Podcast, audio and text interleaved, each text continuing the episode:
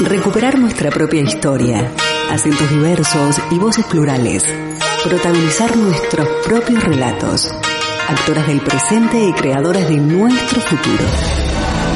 Desde este momento, Emakumeak Ekinsan, Mujeres en Acción, programa de radio desarrollado por las participantes de los talleres de feminismo, comunicación desde una perspectiva de género y locución radial. Impartidos por la Asociación Camino al Barrio, gracias al apoyo de la Diputación Foral de Vizcaya.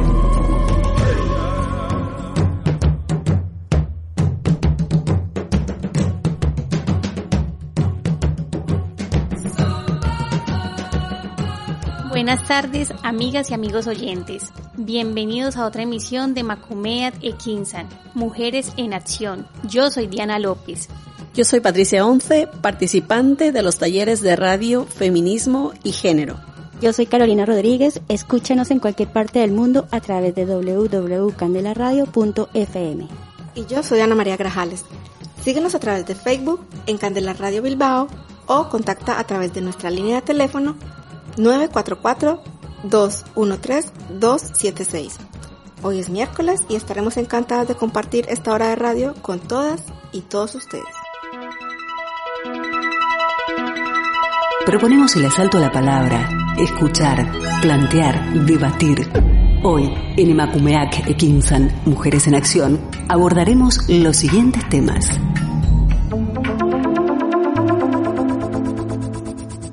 Hoy vamos a hablar de dos temas muy interesantes que se centran en los ideales de belleza que determinan a la mujer en diferentes etapas de su vida. En la adolescencia y juventud, la mujer se ve impactada por los medios de comunicación y las redes sociales, como el TikTok, que está marcando su comportamiento. Actualmente en nuestra sociedad la tecnología se encuentra en su mayor fervor. En muchos casos los medios de comunicación les influencian positiva o negativamente a la mujer. Estos tipos de mensaje pueden acarrear ideas distorsionadas y esto conlleva a tener pensamientos y acciones que afectan el bienestar de cada una. En la primera parte de este programa dialogaremos con Ángela Martín López, psicóloga, quien colabora con los talleres de maternidad. En la segunda parte indagaremos sobre los efectos que tienen los medios de comunicación en nosotras.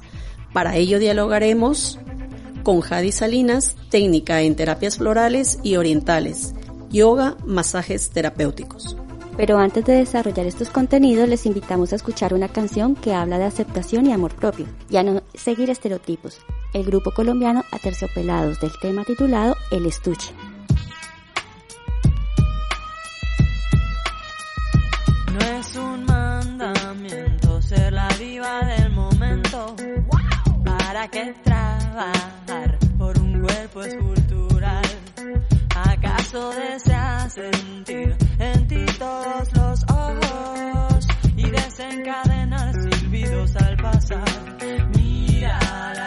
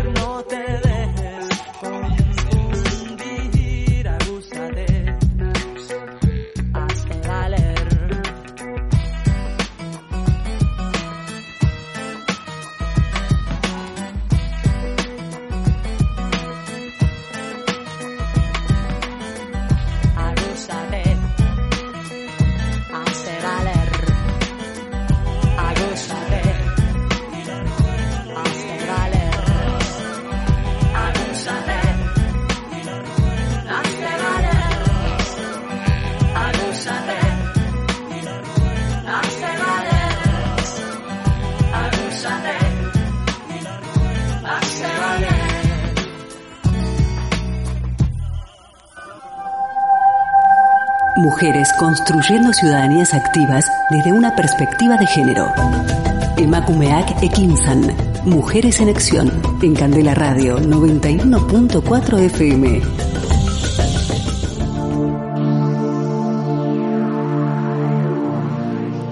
¿Qué riesgos pueden encontrarse en mis hijos en TikTok? Como padres y madres muchas veces no somos conscientes de lo que hay detrás de las aplicaciones que utilizan nuestros hijos diariamente. Y es que la empresa propietaria de TikTok ha recibido ya varias demandas por violar leyes sobre la protección de privacidad en menores. Por ley, las aplicaciones que tengan usuarios menores de 13 años deben obtener un permiso parental para poder recopilar sus datos personales. Por otro lado, en TikTok los adolescentes navegan sin ningún tipo de control parental, ni restricción alguna, recibiendo comentarios sin filtro y asumiendo retos virales que pueden llegar a ser perjudiciales para su salud. Retos peligrosos, el ciberbullying y la adición a las redes sociales por la necesidad de aprobación social entre los usuarios de esta red y la sexualización temprana en menores. TikTok Reward Points son puntos creados a forma de moneda que se pueden comprar dentro de la plataforma. Estas monedas pueden ser utilizadas posteriormente para comprar regalos virtuales dentro de la aplicación. TikTok junto a las empresas que promocionan dentro este proceso puede llegar a ser adictivo, comparable con el juego y la ludopatía. También tienen un tipo de recompensas virtuales llamadas Diamond, una recompensa por la viralidad y la reverencia de cada uno de los usuarios. Los Diamonds son posteriormente transferidos como moneda real a la cuenta bancaria o de PayPal de usuarios en concreto. Este tipo de campañas de publicidad pueden llevar a las y los jóvenes a hacer verdaderas imprudencias para mostrarlas en la aplicación, poniendo en riesgo su integridad física para conseguir obtener una gran relevancia dentro de TikTok. Otro caso alarmante es la aparición de un tic nervioso en adolescentes asociados al consumo de contenidos relacionados con el síndrome de Turren en las redes sociales. El Hospital de Sant Jau de Deu en Espuglas de Llobregat, Barcelona, ha detectado una explosión, de casos de este fenómeno con repercusiones a nivel mundial, ya que se ha identificado en diferentes partes del planeta. Nuestra invitada de hoy es Ángela Martínez. Ella es psicóloga con un máster en psicología general sanitaria, iniciando su carrera profesional en el ámbito de trabajo con mujeres y hoy viene a compartirnos su experiencia y sus conocimientos en población infanto-juvenil. Buenas tardes, Ángela. Buenas tardes y nada, muchas gracias a vosotras por invitarme a compartir esta experiencia. Bueno, como primera pregunta es, ¿consideras que las redes sociales como TikTok crean adicción y dependencia en los jóvenes y en las chicas y por qué? Eh, pues sí, y creo que es algo que cada vez está más en auge ya no solo se habla de adicción con sustancia, como podría ser algún tipo de adicción al alcohol o algún tipo de droga, sino que empezamos a hablar también de adicciones y sustancias, adicciones a las nuevas tecnologías y a las redes sociales. Este tipo de adicciones puede tener consecuencias muy graves para las jóvenes y los jóvenes, como pérdida de privación, dificultad para concentrarse, absentismo escolar. Eh, de manera breve, eh, la continua exposición a las redes sociales puede producir también cambios a nivel cerebral, y hay que tener en cuenta que estas aplicaciones las saben manejar niñas y niños de 3, 4, 5 años y que en esas edades aún no han desarrollado una buena capacidad de autocontrol, entonces tampoco podemos pedir que una niña de 4 años sepa controlar el tiempo que está usándolo, ¿no? Entonces, eh, sí.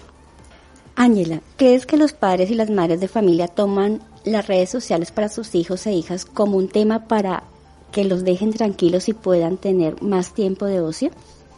A ver, yo creo que no se puede generalizar y que cada madre y padre tratan de hacer lo mejor para sus hijas e hijos. Pero quizás el entretenerles con un móvil o con una tableta, bueno, pues puede que no sea lo más adecuado para ellos. Pues sí, pero es lo que digo, también hay que estar en su posición y que a lo mejor es el único recurso que encuentran en ese momento para sacar un tiempo para ellas, para preparar las cosas del día siguiente o, o porque necesitan tiempo para ellas mismas, ¿no? Entonces creo que no podemos sacar conclusiones. Exacto. Sí. ¿Cómo afecta la parte psicológica de los jóvenes y las chicas que necesitan tener continuamente likes y aprobación de sus contenidos? Bueno, pues es algo complejo de entender para todas las personas que no han nacido quizás en esta época de las nuevas tecnologías. Ahora mismo todo se comparte en redes sociales, ya sea TikTok, Instagram, Facebook, y parece que si no cuelgas algo no lo has vivido, no ha existido. Eh, también eh, buscamos el placer a través de la aprobación de los demás y puede que este proceso acabe derivando en una necesidad de aprobación constante que puede generar ansiedad y problemas de autoestima. Eh, como curiosidad hay cuentas y páginas en internet que te dicen a qué hora subir el vídeo en TikTok, a qué hora subir la foto para tener más likes, más mm, para que lo vea más gente, que llegue a más gente. Eh, a nivel cerebral esto también tiene una explicación, ¿no? Y es que cuando yo comparto una foto y recibo muchos likes o se comparte muchas veces, el cerebro lo interpreta como una recompensa y libera dopamina. Y eso eh, produce una sensación muy agradable y una sensación de placer. Comienza a repetirse y acaba convirtiéndose en un bucle y muchas veces puede, puede generar una adicción. Pues justamente lo que acabas de mencionar era lo que yo tenía en duda, de cómo afecta la la adición de estas redes sociales a la salud de las personas. Eh, la adicción a las redes sociales se comparte características con otro, con otro tipo de adicciones, ¿no? Eh, no deja de ser una persona que muestra una conducta, una serie de comportamientos que se apoderan de su vida y que, aunque al principio parezca que está aliviando algún dolor, genera mm, consecuencias muy adversas y negativas para la persona. Señales que podemos observar y que yo creo que tanto a nosotras como a la gente que nos pueda estar escuchando pueden servirles de ayuda. Pues si vemos que nuestro niña o nuestro niño empieza a estar un poco aislado socialmente, si siente ansiedad o frustración cuando no está conectado o no tiene acceso a, a esa red social, cuando empezamos a ver que abandona tareas de la vida diaria, cuando también, con lo que he dicho del aislamiento social, empieza a abandonar relaciones interpersonales, relaciones de amistad, vemos que empieza a dormir mal, pues a lo mejor si la rutina de sueño de antes era acostarse a las 10 y ahora se queda con el móvil hasta las no sé, hasta las 2 de la mañana, vamos a ver este tipo de problemas. Empezamos a ver que disminuye el rendimiento académico, una incapacidad para controlar esa conducta, mal humor.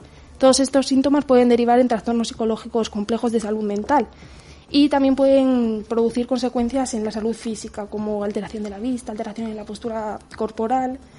Y yo creo que es importante destacar que muchas veces esta adicción es como que está cubriendo un problema principal, ¿no? Entonces, Mm, yo creo que es muy importante que cuando se trabaje con profesionales eh, se aborde eh, la raíz de este problema. O sea, esta adicción, eh, en este caso estamos hablando de TikTok, probablemente esté cubriendo algo que hay más en el fondo. Bastante interesante, lo que dices. Bueno, ¿cómo los padres y madres de familia pueden tener seguimiento de estas redes ya que no hay suficientes límites para su uso? Vale, yo creo que las madres y padres deberían tener el control de la cuenta de sus hijas e hijos hasta cierta edad, es decir, que esté supervisada siempre por adultos. Hay que tener el control de los contenidos que ven, de lo que publican y de, de las relaciones que establecen a través de las redes sociales, porque a lo mejor estamos viendo que nuestra hija de nueve años está hablando con una aparente niña de 12 años muy simpática que es de Barcelona, pero no sabemos qué hay detrás en realidad, entonces creo que eso es muy importante.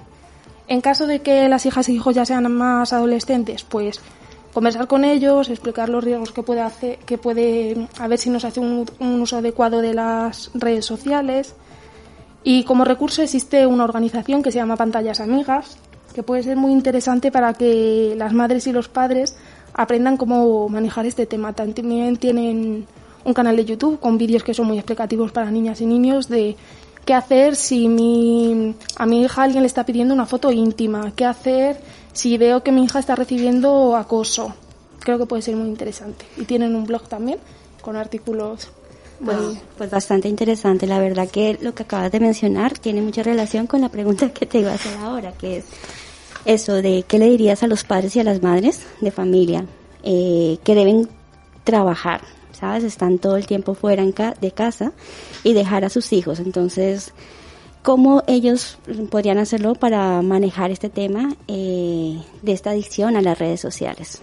Bueno, yo creo que también es un poco lo que he comentado anteriormente, ¿no? De que si tu hija o hijo es muy pequeño, que no tenga acceso a ningún dispositivo móvil, si no es que haya un adulto supervisándolo.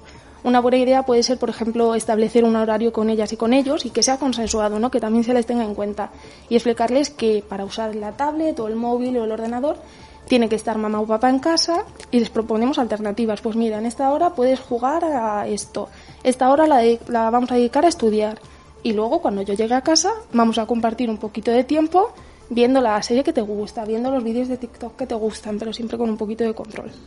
Perfecto.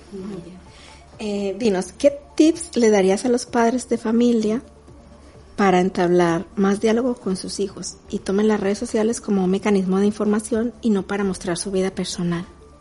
Vale, eh, debemos entender que actualmente las redes sociales actúan como un agente socializador y que están presentes en la vida de, casi todas las personas, de nosotras, de todo mundo. Esto tiene unas consecuencias positivas como que tenemos acceso a información directa, podemos entablar conversación con gente que a lo mejor está lejos, es un medio de entretenimiento también, pero también tiene eh, una serie de consecuencias negativas. Entonces sería importante hablar con nuestros hijos e hijas de los peligros que tiene, por ejemplo, publicar todo lo que hacemos. O sea, yo creo que es importante que igual que si yo me voy de vacaciones no lo voy poniendo en las paredes, en papeles en- aquí en mi barrio, pues tampoco voy a poner una foto, estoy sola y me voy de vacaciones, no sé cuánto. Pero todo esto dialogarlo de manera eh, de no, no utilizar una comunicación autoritaria con nuestros hijos e hijas, sino aplicar un poquito la asertividad y un diálogo que sea fluido. Perfecto, pues mira, ¿tú qué dirías de qué manera podemos contribuir como sociedad a que los jóvenes, eh, tanto chicos como chicas, no sufran de problemas de amor, autoestima y aprobación? Es inevitable, yo creo que sufran por ciertas experiencias que pasamos todas y que eso yo creo que entra dentro de, la norma de, la norma de la vida. Pero yo creo que la educación es un factor clave y educar con perspectiva de género, donde inculquemos en nuestras hijas un mensaje de que no son inferiores a nadie, de que no deben aguantar comportamientos despectivos por parte de su pareja o de ot- otras amistades, de que son válidas y suficientes tal y como son por ellas mismas, eh, y tratar de conseguir el aspe- y que tratar de conseguir el aspecto físico que ven en la publicidad no debe convertirse en un fin en su vida. Crear una relación de confianza entre las madres, los padres, las hijas y los hijos, donde se sientan cómodos y puedan contar qué les está pasando. A veces por vergüenza o por sentir que su madre o su padre no le va a entender, no lo cuentan. Eh, también es importante, yo creo, educar emocionalmente, ¿no? Aprender a, a, ver qué nos está pasando, qué estamos sintiendo y no reprimirlo. Yo creo que sería importante. Bueno. Y ahora, ¿crees que TikTok sexualiza a los y las adolescentes? Sí, muchísimo. Se exalta la sexualidad de las adolescentes y generalmente de las adolescentes. Y se les presenta como mini adultas. Las niñas ven constantemente contenidos hipersexualizados y muy estereotipados que pueden y que generan consecuencias negativas en el desarrollo de su personalidad, porque recordemos que son adolescentes o niñas que todavía no, no han acabado de formar su personalidad, ¿no? Y puede afectar también a cómo se perciben a sí mismas, a la autoestima, al autoconcepto. Eh, es un poco de lo que hemos hablado también. Los perfiles que siguen muestran una vida irreal y es irreal porque que es que no es verdad todo lo que se muestra, pero puede que nuestras hijas sí se lo tomen como algo, eh, sí, muy personal. Eh, aquello que ven en las redes sociales, en este caso en TikTok, que es aquello que imitan bailes, vídeos, retos, videoclip, que no son adecuados para, su edad. Eh, nos encontramos con niñas que no saben lo que es el sexo, pero que ven que cuanto más sexualizado es el contenido que publican, más aprobación social tienen y acabamos reduciendo a una niña de 11 años a una dimensión sexual que no es acorde para su edad. Totalmente de acuerdo. Totalmente de acuerdo. Siguiendo más con el tema, ¿consideras que esta aplicación condiciona la vulnerabilidad en la creatividad y las ganas de vivir en las personas? Bueno, quizás el hecho de empezar a manejar este tipo de aplicaciones, el TikTok, a edades muy tempranas, sin una adecuada educación digital y durante periodos de tiempo muy largo y a lo mejor sin supervisión de adultos, como hemos dicho, eh, puede empezar a sustituir otro tipo de actividades de nuestra vida. Entonces, eh, si el tiempo que yo antes invertía en salir al parque, en leer un libro, en desarrollar otro tipo de hobbies, empiezo a emplearlo en permanecer constantemente conectado a TikTok, creo que sí que puede afectar a- al desarrollo de la creatividad y sobre todo por las edades de las que estamos hablando. Gracias, Ángela, por tu participación y opinión profesional. Muchas gracias a vosotras por invitarme y, encantada de compartir esta experiencia. Ha sido un gran aporte tu conocimiento en el tema y la contextualización. Nos das una idea de cómo invita a reflexionar con más detenimiento y a tomar futuras decisiones de una manera consciente. El cómo gestionar con más certeza algo que depende mucho del estado actual de los jóvenes. Ha sido de total agrado haber compartido este espacio contigo. Esperamos tenerte de nuevo. Y para cerrar este bloque, las y los invitamos a escuchar un tema musical que nos persuade a no seguir las multitudes por miedo a no ser aceptadas. Para ustedes, yo soy de Bomba Estéreo.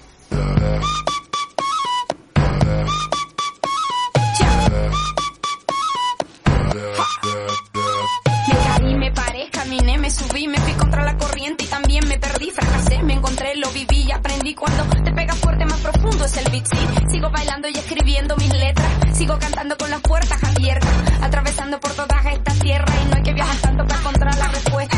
No te preocupes si no te aprueban cuando te critiquen, tú solo di. Soy yo.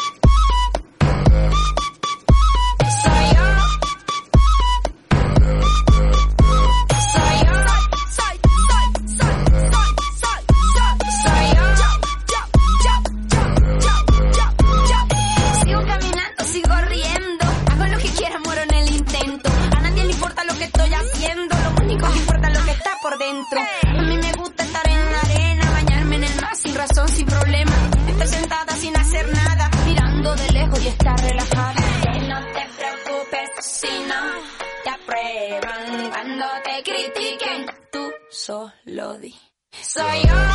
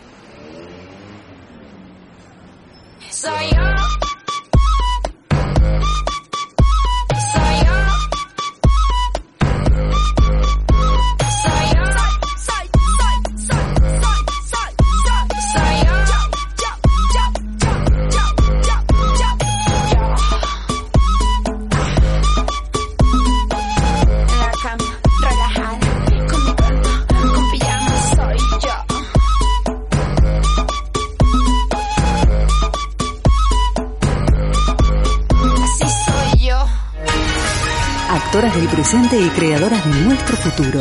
Estás escuchando Emakumeak Ekinsan, Mujeres en Acción.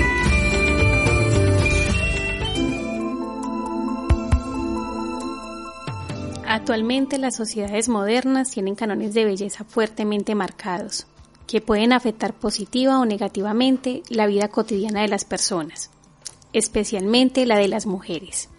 Las consecuencias de que exista tal presión sobre el cuerpo femenino van desde los problemas económicos y sociales hasta problemas de salud que en ocasiones podrían causar la muerte de las personas.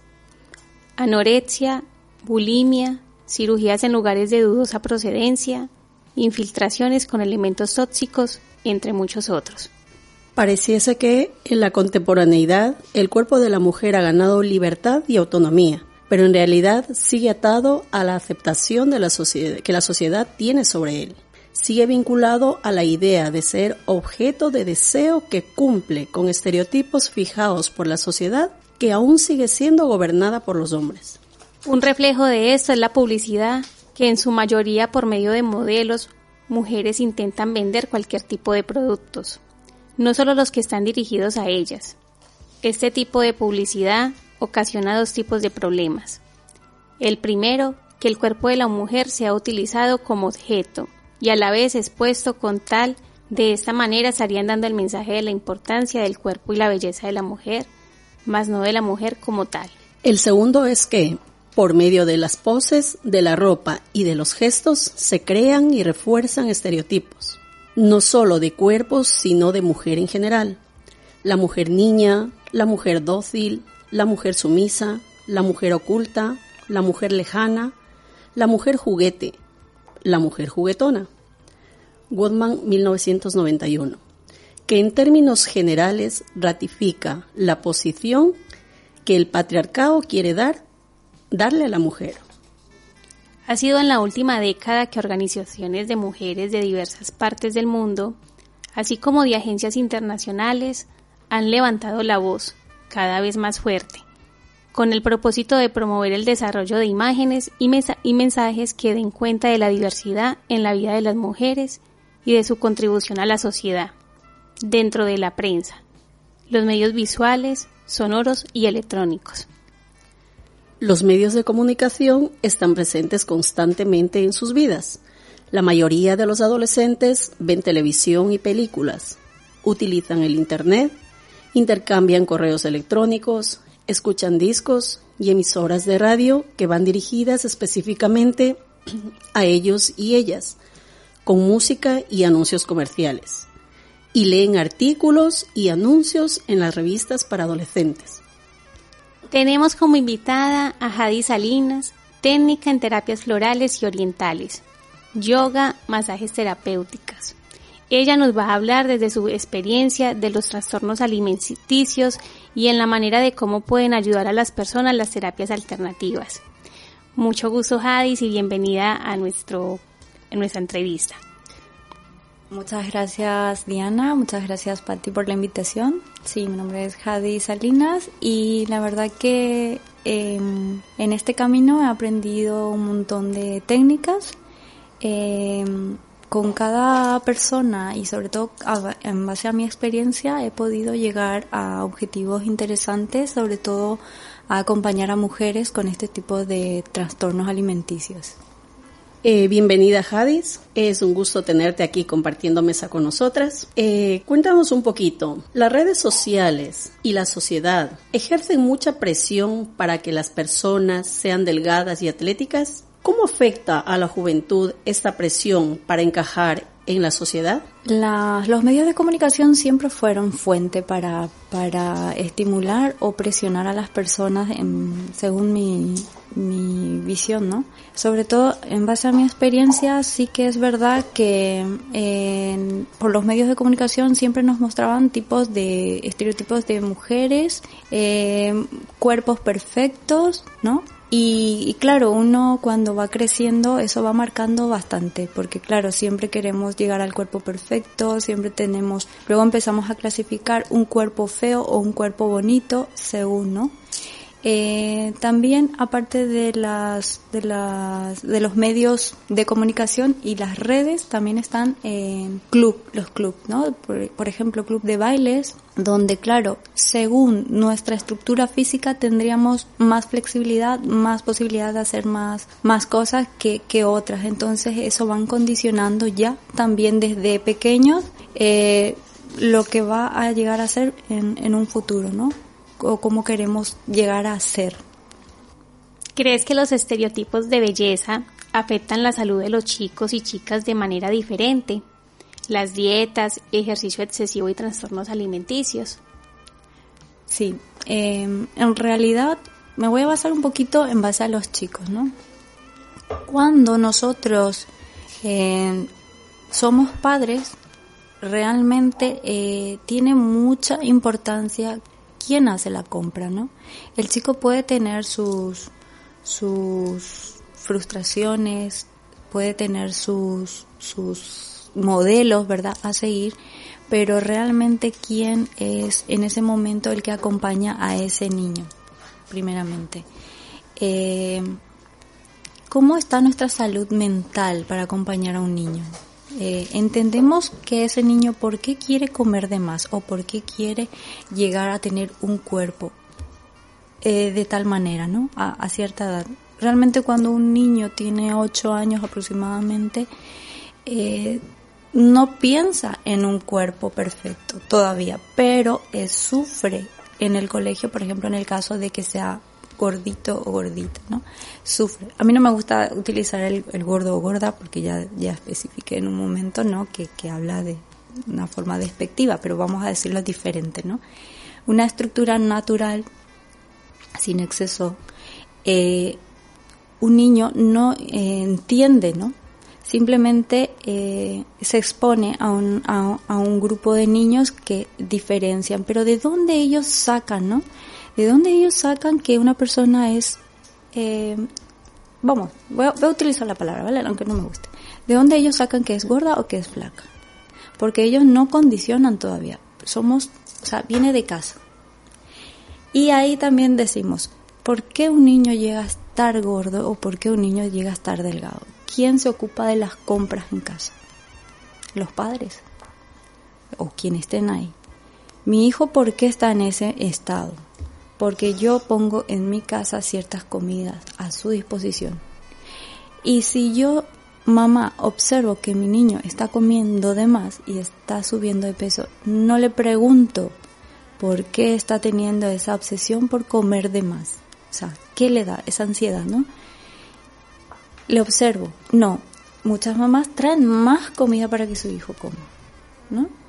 Sin embargo, no se, no se cuestionan por qué mi hijo está teniendo esa actitud. Porque realmente, si come bien, fruta normal, o, lo que tiene que comer en su, en su, en su forma natural, vamos a decir, eh, no va a tener un cuerpo fuera de, de, de su estado natural, ¿no?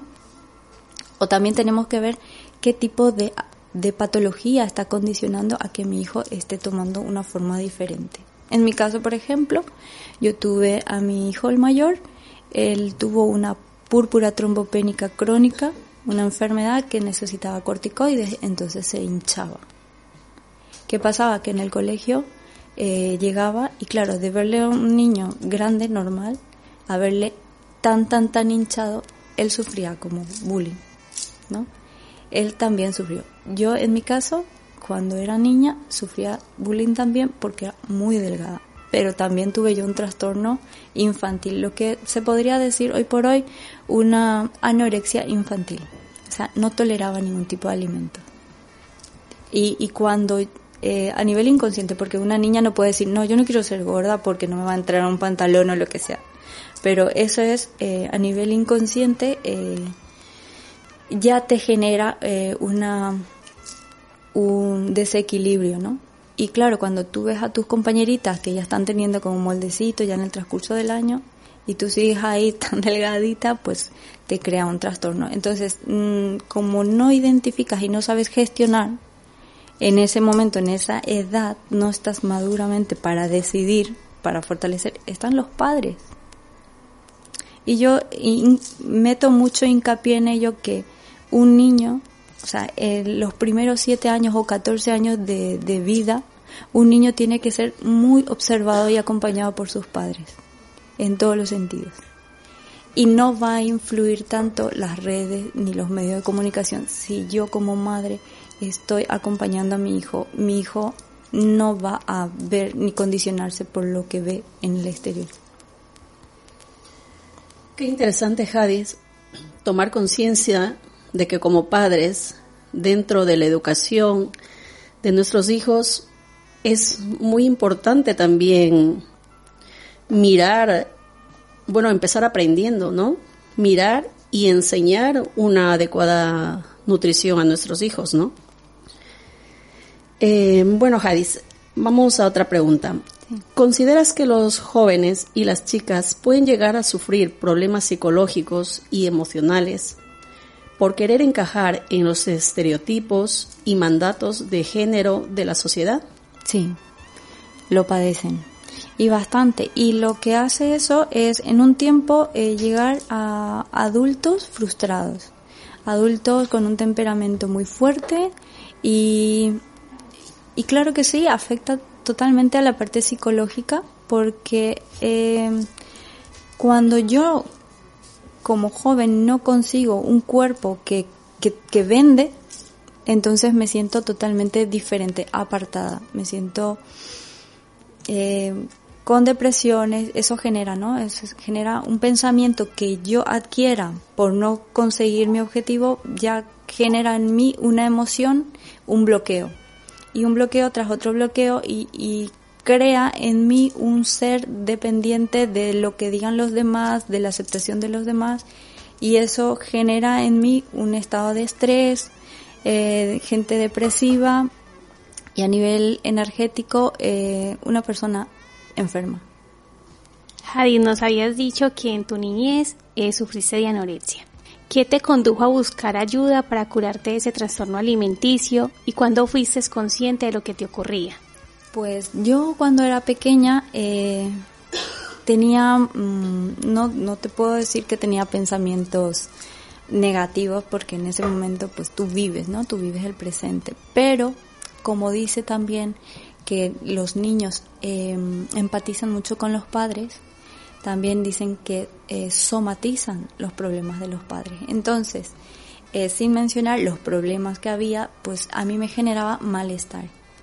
Entonces, cuando eh, yo no puedo solucionar problemas ajenos, me generaba a mí una, una, mala digestión. Entonces, cada vez que comía, para mí el comer me condicionaba a estar mal. Entonces, yo veía como que la comida me hacía mal, me hacía sentir mal. Cada vez que comía, vomitaba. Necesitaba vomitar para estar bien. Entonces, en un momento eh, yo lo hacía de modo como para, para estar bien, ¿no?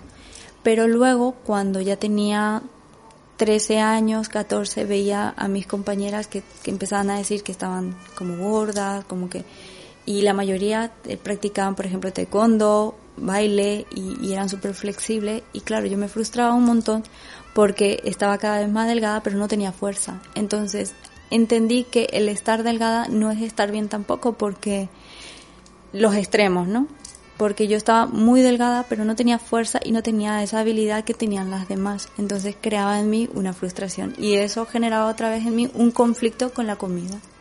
Jadid, ya que has sido muy generosa al contarnos tu experiencia, eh, coméntanos un poquito sobre los síntomas, cómo iniciaste y qué hábitos empezaste a tener o mantener en tu vida cotidiana. Durante esos trastornos yo no era consciente de que era un trastorno porque tampoco mis padres eh, lo notaban, ¿no? Cuando yo terminaba de comer, me costaba terminar de comer, y luego me iba al baño y lo botaba. Ellos no, no, no lo notaban, porque en un momento lo haces como escondida, ¿no? Que nadie se entere, porque es un conflicto de un niño que un niño no siempre te, te sabe gestionar, ¿no? Y sacar afuera. Entonces, en ese momento es como que te sientes bien cuando lo haces y luego es un mecanismo que lo adoptas, ¿no? Pero claro, como, como en ese momento mis padres, como decían, bueno, ella es delgada porque siempre tuvo temas de comía poco, come como un pajarito, ¿no? Eh, dentro de un niño que come como un pajarito, ¿qué hay dentro de su cabeza? ¿No? Lo que ve afuera y no puede. Hay una frustración, ¿no?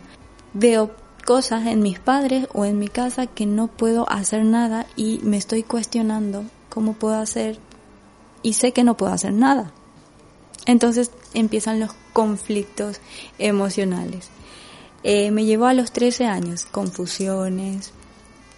Eh, por ejemplo, en ese sentido, yo también, con todo lo que llevaba un mal comer, pues tuve trastornos hormonales. Entonces la regla se me retrasó, no he tenido buena evolución de desarrollo de mi cuerpo y eso también veía yo que mis compañeras eh, tenían volumen, tenían molde y yo claro siempre plana. Entonces eh, decía, eh, era como un castigo. Lo hacía como un castigo ya, después. Entonces, como no me veo bien, pues no voy a comer. ¿Y eso quién lo gestiona? Uno mismo. Hasta que haces consciente, ¿no? Luego te ves, bueno, pues eres delgada, lo aceptas sin más. Pero ya ese paso es lo que has aprendido en todo ese camino tú sola, ¿no? Porque o tus padres no se dieron cuenta lo analizas, ¿no? Eh, yo porque siempre fui delgada y tal. Hasta que, imagínate, yo tenía 31 años y, y un, un profesor, o sea, un entrenador me dice, Jadis, tienes que ir al gimnasio. Y yo, claro, el gimnasio veía como que la gente que competía, ¿no? Pero yo le digo, yo, ¿para qué? Si no voy a competir, ¿no? Y me dice, no, es para que estés bien, porque tú estás delgada, te ves guapita, pero no te ves con fuerza. Y ahí como que es verdad, yo no tenía fuerza, o sea, yo no podía levantar, no tenía resistencia, no tenía fuerza. Entonces dije yo, vale, pues voy a probar. Pero seguro que no voy a quedar como hombre y tal, ¿no? Me dice, no, no, no, no hace falta. Entonces es otra cosa también que nos vendían antes, ¿no? Era como, el gimnasio es para los chicos y las chicas que iban al gimnasio era para competir y parecerse a un chico. Entonces era ese lo, lo que tenías en, en, la cabeza, ¿no? Yo no quiero parecer, no tener un cuerpo de un chico, ¿no? O sea, prefiero estar plana, pero no tener un cuerpo de chico. Entonces cuando fui, él eh, aprendí a comer. Me dice, tú comes poco, pero come más cantidad, más veces. Comes poco, pero más cantidad. Y a mí me costaba. ¿Por qué? Porque tendía a que no me sentía, el comer no era parte de, de mí, o sea, no lo disfrutaba. Hadis, ¿qué consejo podrías dar a las familias que tienen familiares o amigos que estén pasando por esta situación? Como siempre digo, nosotros tenemos que estar siempre en modo alerta y observadores, ¿no? Tenemos que ponernos en ese modo observador porque estar pendiente de las conductas de nuestros niños o de nuestros de nuestras personas queridas, en caso de que no haya niños, la conducta habla muchísimo. Una persona que no expresa mucho, una persona, un conflicto lo está llevando. Come demasiado también es una conducta que no es normal. ¿Por qué come demasiado? Porque muchas veces queremos llenar con la parte exterior un vacío que no podemos eh, sacarlo. O sea, no podemos llenarlo con otras emociones, entonces tendemos a comer. El miedo, por lo general, tiende a, causar eso, ¿no? El miedo, las frustraciones, todo eso, eh, esas sensaciones generan a una persona a querer comer de manera impulsiva y mal, ¿no? Porque si yo me doy cuenta de que yo misma o otra persona está teniendo un cierto hábito de un cierta conducta de, de trastorno alimenticio tanto o, o, se pone muy, muy, muy, muy con, con, mucho sobrepeso o muy delgada, hay un problema a nivel psicológico ahí. Hay que llegar a fondo. Muy interesante. Eh, ¿Cómo podríamos ser críticos frente a este bombardeo constante que se extiende a los modelos de la música, la moda, las redes sociales, el cine y la pu publicidad que conjugan elementos ideológicos y comerciales para ofrecer valores, modelos y tipos ideales, tanto para hombres como para mujeres, con los cuales muchos adolescentes se identifican. Bueno, esos tipos de bombardeos no vamos a poder evitar. Cada vez va a haber más bombardeos de, de, toda, de todo tipo de género. Lo que sí podemos hacer es eh, acudir a ciertos lugares donde podemos aprender alternativas preventivas.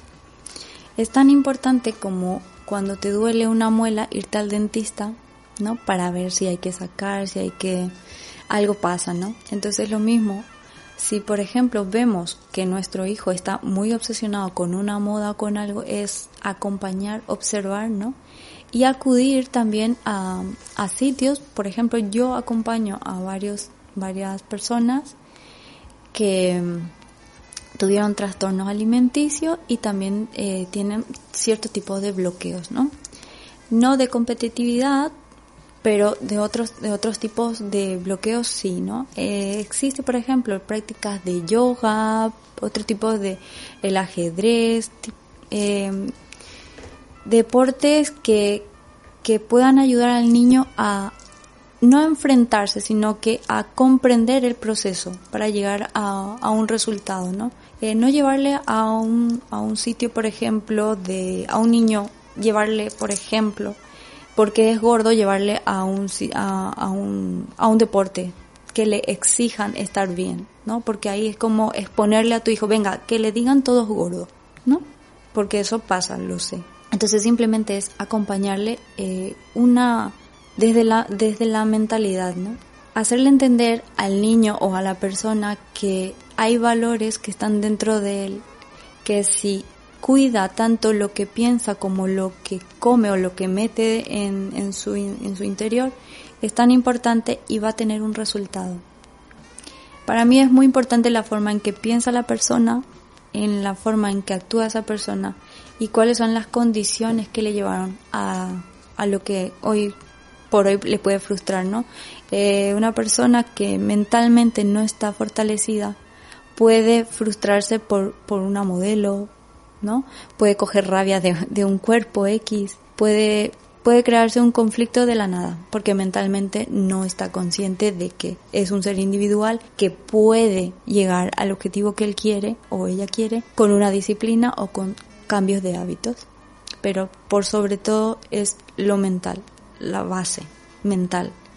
Entonces, de ahí que con las alternativas, o sea, las terapias alternativas con aceites esenciales, aromaterapia, uno puede llegar a, a desbloquear esas, esos condicionamientos, esas palabras, esas palabras que en algún momento alguien nos dijo, nos clavó, ¿no? Por ejemplo, en el colegio pudo haber sido un niño normal, natural, y de repente empieza a tener una conducta. ¿Qué pasó ahí? ¿En qué momento fue? El niño no se va a recordar, no va a ser consciente. Entonces, con estas terapias con las que yo trabajo, tú puedes llegar a esa palabra. Entonces cuando haces consciente esa palabra, se produce el, cambio. Entonces vas, vas viendo cómo va evolucionando la persona en su propio desarrollo. La persona es consciente y, y llega a su objetivo y se acepta. ¿Qué piensas acerca de los medios de comunicación que realizan anuncios con todo tipo de cuerpos? ¿Crees que eso ayuda a la juventud ofrecerles modelos más cercanos. Realmente hay que ponerse en el lugar del comerciante. El comerciante va a querer vender y no vamos a poder eh, exponerse, mira, como exponerle a una ratita enfrente de un dragón. No vamos a poder nunca evitar eso. Pero sí podemos a esa ratita darle todo el valor y el acompañamiento necesario, toda la fortaleza y todos los valores, podemos aportarle a, eh, seguridad y esa ratita va a ver a ese dragón como un ser diferente y sin más, ¿no? Con oportunidades que también puede llegar a acceder. Esa ratita también puede ser una gran ratita, ¿no? En, su estado, en su ser, en su condición natural, puede llegar a ser grande, puede ser un buen músico sin, sin exponer su cuerpo o una moda X. O puede poner también su propia moda, ¿no? Eh, ante tanto bombardeo, ante tanta moda, nunca vamos a poder vencer. O sea, no es ponerse en lucha contra ellos porque es algo que siempre va a estar. Simplemente es saber observar que existe eso, disfrutar de ello si me gusta, obviarlo si no me gusta y, crear mi propia tendencia, crear mi propia moda en el caso de que me guste también ese estilo o un estilo X y, y saber lo que yo puedo hacer. Importante saber que la moda siempre va a ir renovándose, va a ir, van a ver mm, cada vez más, la tecnología avanza, eh, van a poder hacer transformismo, de hecho que hay muchas personas que, que, bueno, la cirugía estética, ¿no? O sea, los chicos también hoy por hoy ya se ponen también implantes y todo eso. Siempre va a ir, la gente va a querer ir mejorando, pero ¿qué pasa con una persona que se haya hecho la mejor cirugía del mundo mundial y no se siente conforme? Porque también las hay gente que han cambiado ya tres o cuatro veces de cirugía y no se siente conforme. Volvemos al cuerpo mental, ¿no? Entonces, que pase la moda, que vengan los mejores cuerpos, genial. Yo también puedo acceder si quiero, ¿no? Eso, el querer cambiar no significa que estás mal o que no te aceptas, simplemente es querer verte diferente y que puedes llegar a ser. Para mí no está mal la gente que se quiere hacer cirugía no está mal, porque simplemente hay posibilidades de hacerse, se quiere ver bien y si eso se hace sentir segura, pues ya está. La persona que no quiera acceder a la cirugía o está bien y está segura como está, en el estado que esté y es feliz, para mí vale más esa persona. Nos has dejado muy claro que es totalmente importante la educación psicológica, cuidar de los aspectos emocionales de los niños, ¿no? ¿Nos podrías decir qué es lo que la escuela podría aportar, podría hacer, tanto en los colegios como en los institutos, para ayudar, ayudar a la juventud para que no tomen tan personal el tema del cuerpo perfecto? Si vamos a partir desde la escuela, yo siempre voy a ir otra vez acompañado con los padres, ¿no? Porque yo creo que la actitud de un niño siempre es eh, reflejo de los padres. Entonces, es mejor cuidar desde casa cómo nos, cómo nos comunicamos entre nosotros, cómo hablamos de nosotros o cómo hablamos de los demás. Eh, en las escuelas ¿qué podría yo eh, cambiar? Pues me gustaría, o modificar, ¿no? Me gustaría, por ejemplo, que tengan un espacio reflexivo, en plan yoga, en plan más eh, disfrutar, eh, por ejemplo, trabajar los sentidos, ¿no? Porque cuando yo suelo trabajar con los niños con aromaterapia o con cuencos tibetanos, con elementos naturales, los niños conectan tan rápido con ellos y se olvidan del, exterior, conectan consigo mismo. Entonces, si hay una práctica, un momento en el colegio donde uno puede estar en, en, en, conexión consigo mismo, no hay competitividad. No existe el otro, simplemente existo yo. Pero no de manera egoísta, sino que yo en todo mi ser y yo estando en todo mi ser puedo expandir amor, puedo expandir luz. Entonces se crea una sinergia de aceptación, o sea, no hay diferentes, todos somos iguales. Entonces los colegios yo pondría pues más momentos para meditar, más momentos para entrar en conexión con los sentidos, trabajar los sentidos, trabajar a nivel psicológico, que los profesores tengan más paciencia, eh, que no vean a los niños como números, eh, no exigirle eh, tanto a los niños, porque los niños ya son bastante exigentes simplemente es dejarles ser y que ellos eh, vayan experimentando. Yo prefiero que en vez de que impongan ciertas reglas, ellos vayan experimentando. Cuando yo hice el seminario Montessori, que me encanta la línea Montessori, eh, disfruté tanto de, de mis hijos el, verles crecer en esa, en esa línea ¿no? de, de experiencia. ¿no? Eh, por ejemplo, tomar como juego algo que, que pueda enseñarle, qué sé yo, alguna, algún tipo de materia. La ciencia es súper divertida, pero cuando lo haces de manera divertida, ¿no? Desde la experiencia, vamos a hacer esto y vas a ver esto, sino como magia, que, que se cree más como desde la ilusión, desde, desde, la, del, desde el querer aprender. Ay, no, desde la obligación de, de aprender. Hadis, ¿consideras que los estereotipos de belleza y los cánones de belleza de modelos ideales afectan también a las mujeres adultas. De esta manera específica con el ideal de la juventud, teniendo en cuenta también que la industria de la moda ofrece a las personas consumidoras unos estándares que clasifican los cuerpos según el tamaño de la ropa. Totalmente. Eh, claro que afecta, porque muchas personas eh, muchas personas seguimos siendo la misma niña en un cuerpo de adulto. Los pensamientos están ahí, a no ser que ya lo hayan sanado, ¿no?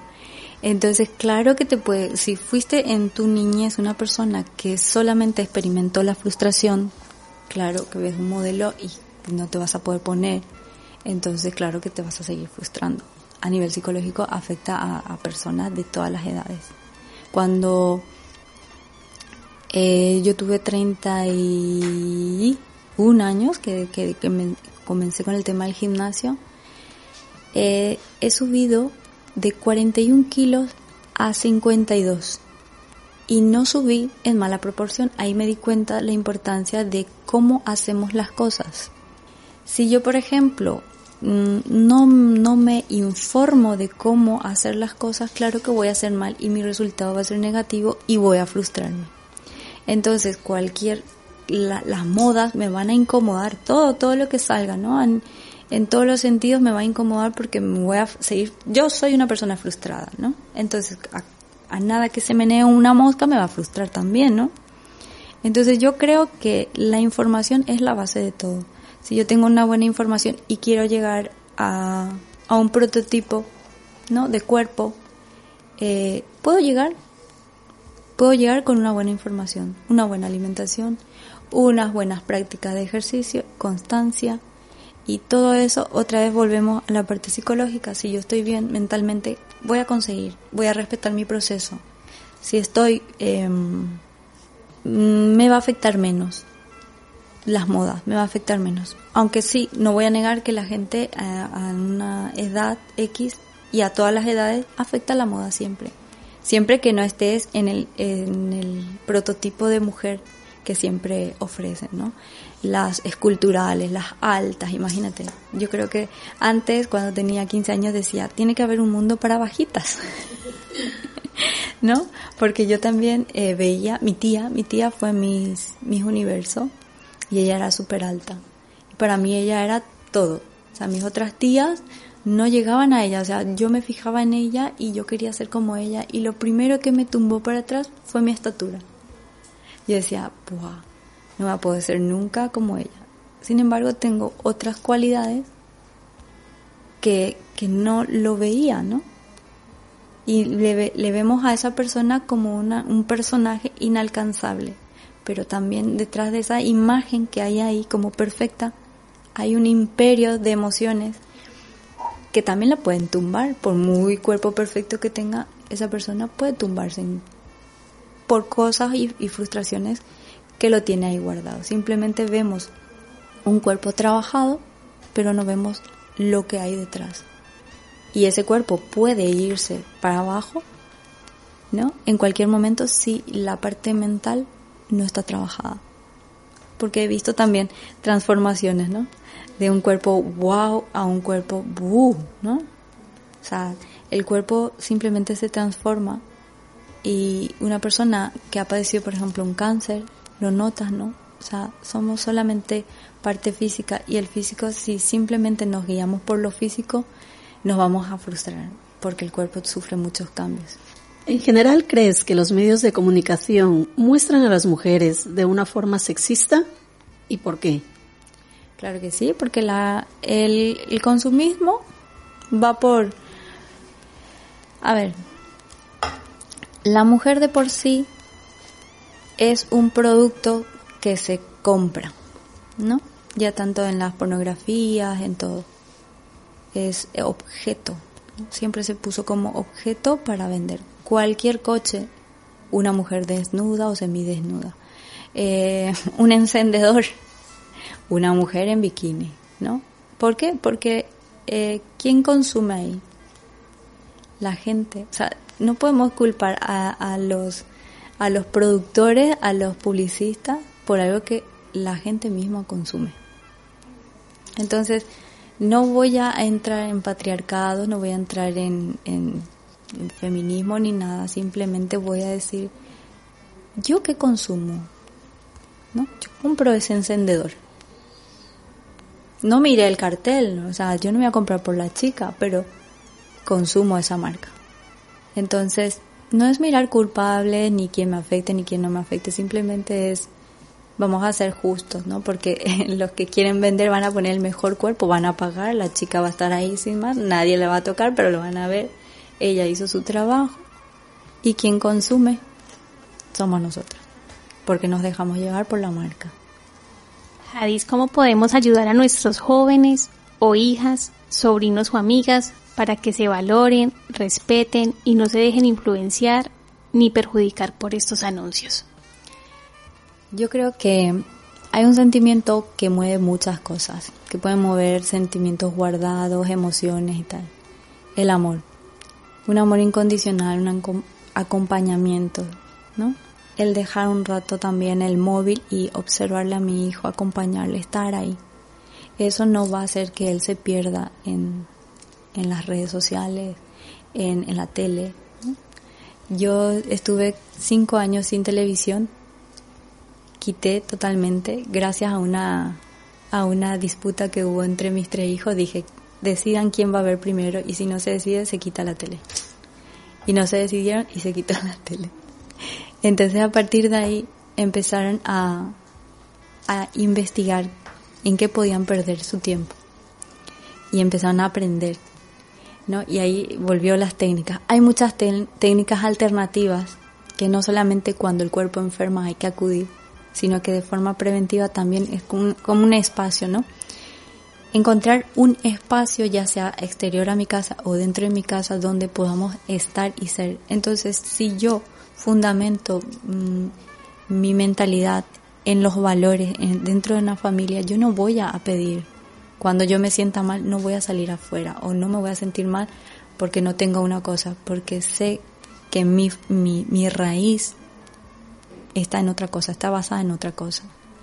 Entonces, ¿cómo podemos, cómo podemos ayudar?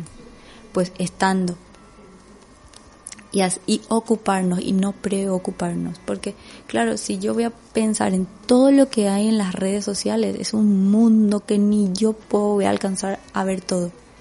Todo lo que yo veo, a lo mejor mi hijo no va a ver, pero va a ver otras cosas que yo no alcance a ver. Porque son gustos diferentes, son etapas diferentes y, y ellos van a llegar ahí. Y yo ahí no llego. ¿Y cómo controlo eso? si yo estoy con mi móvil aquí o con la noticia aquí y ellos ahí. Entonces, yo por mi parte es más actividad en común, menos, menos redes sociales, más estar y, y menos preocuparse. Ocuparse y menos preocuparse. Extraordinario, Jadis, toda tu aportación. Para finalizar ya esta entrevista, coméntanos, por favor, cómo consideras que podemos contribuir a mejorar y fortalecer la autoestima a nuestros jóvenes y mujeres. ¿Cómo podemos hacer? Pues palabras, ¿no? Las palabras tienen mucho poder. Entonces, si yo simplemente controlo eh, la forma en que hablo, me hablo a mí y le hablo a mis hijos, yo creo que con amor y con, con palabras positivas podemos generar en ellos porque eh, no estamos condicionando de forma negativa a un niño. Por ejemplo, si un niño no, no me hace caso, ¿no? Yo le digo, ¡buah! Saco mi rabieta. Yo como adulto saco mi rabieta y digo, ¡ah! Inútil, ¿no? O qué pesado. O palabras que condicionen, ¿no? En ese momento vas a decir, ah, no, pero yo le digo así porque estoy enfadada. No, pero queda en el inconsciente. ¿Cuántas veces? Eh, irresponsable, ¿no? No te levantas, vas a ser un irresponsable, llegamos tarde, soy irresponsable. Entonces, todas las palabras que nosotros vamos diciendo tienen un poder, tiene una vibración muy fuerte y eso queda anclado. Entonces, el niño en su inconsciente va a ir siendo eso que le estás programando. Entonces, el reprogramar es una forma muy buena, primero por uno mismo, porque cuando yo empiezo a controlar lo que yo voy a decir, cómo voy a actuar y lo que siento, es automático, todo cambia. Por eso dice, cambia tú primero y luego el mundo va a cambiar, ¿no? Entonces, si voy a empezar por casa, ¿cómo puedo ayudar a mis hijos? Pues, eh, ¿cómo le hablo yo a él? Yo como adulto me hago responsable. Si él se está durmiendo tarde, ¿por qué se está durmiendo tarde? Puede ser que esté enfermo, lo que sea, pero que descanse. Y yo me levanto antes y le acompaño, ¿no? No voy a echarle la culpa. No, es que no te viste. Vale, estoy viendo que no te estás vistiendo. Le he visto. No pasa nada. No significa que en ese momento eh, le, le estás haciendo inútil a tu hijo, sino que tiene momentos. Y hay que aprender que los niños también tienen momentos como nosotros también. No podemos decir que los niños no se estresan porque nosotros estamos estresados. ¿no? Yo soy la estresada, yo soy la mamá. No, ellos también porque ellos empatizan directamente con tu energía. Simplemente observar una planta en tu casa. ¿Por qué se marchita una planta? ¿Qué trabajo tenía esa planta ahí, no? Purificar y absorbe la energía. Conocemos todas, conocemos, ¿no? Todos conocemos que hay ciertas plantas que absorben la energía de otro y se marchitan, ¿no? Conocemos eso. Pues plantar más de eso en casa y gestionar nuestra, nuestra energía, ¿no? Porque muchas veces queremos nosotros como adultos culpabilizar a un niño que simplemente está teniendo unas conductas a respuesta de lo que nosotros estamos teniendo también. Javi Salinas, muchísimas gracias por acompañarnos en esta mañana, por compartir con nosotras tu experiencia y tus conocimientos, tus valiosos conocimientos, que esperamos que sea de gran ayuda para nuestros oyentes, que al menos creo que para quienes estamos en mesa, esto representa un antes y un después, y más aún si somos madres. Gracias, Jadis. Muchísimas gracias a ustedes por, por, bueno, por traerme aquí, por la invitación, encantada y, y cuando quieran volvemos a repetir. Para concluir, vamos a dejar este mensaje. Los medios de comunicación, redes sociales, dependen del uso que le damos, pueden influir de forma positiva o negativa. Si no se hace un uso adecuado, sobre todo en la adolescencia, se puede derivar enfermedades psicológicas como es la anorexia y la bulimia, trastornos de comportamiento, malnutrición y, lamentablemente desencadenar en una muerte. De ahí es importante la educación y una buena comunicación en casa, el afecto, el apoyo, trabajar la autoestima en los hijos para evitar que sean fácilmente influenciados por esos canones de belleza. Gracias a mi compañera Patricia Once y se despide Diana López. Muchas gracias Diana por este momento que hemos podido compartir con un tema, la verdad, que está en auge, que es muy interesante y que está causando mucha repercusión, ya no solamente en, en la adolescencia, ¿no? sino en las mujeres en, en general. Gracias amigos oyentes por sintonizarnos. Recuerden que volveremos el próximo miércoles de 16 a 17 aquí en www.candelaradio.fm. Muchísimas gracias a todos ustedes. Nos despedimos con el siguiente tema musical, Las que se ponen bien la falda de María José e Ivy Queen.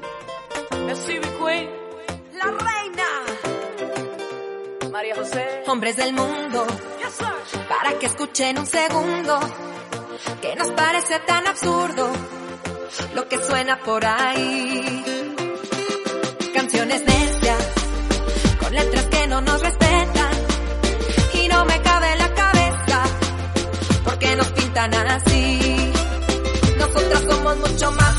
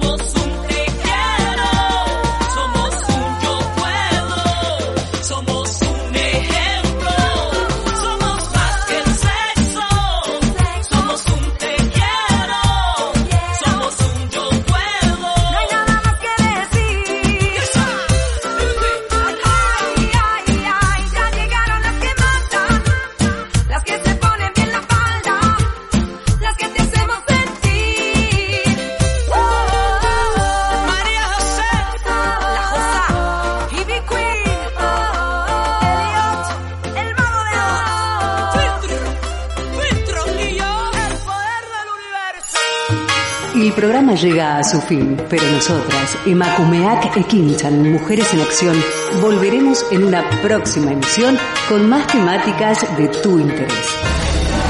Aquí, en candelaradio.fm.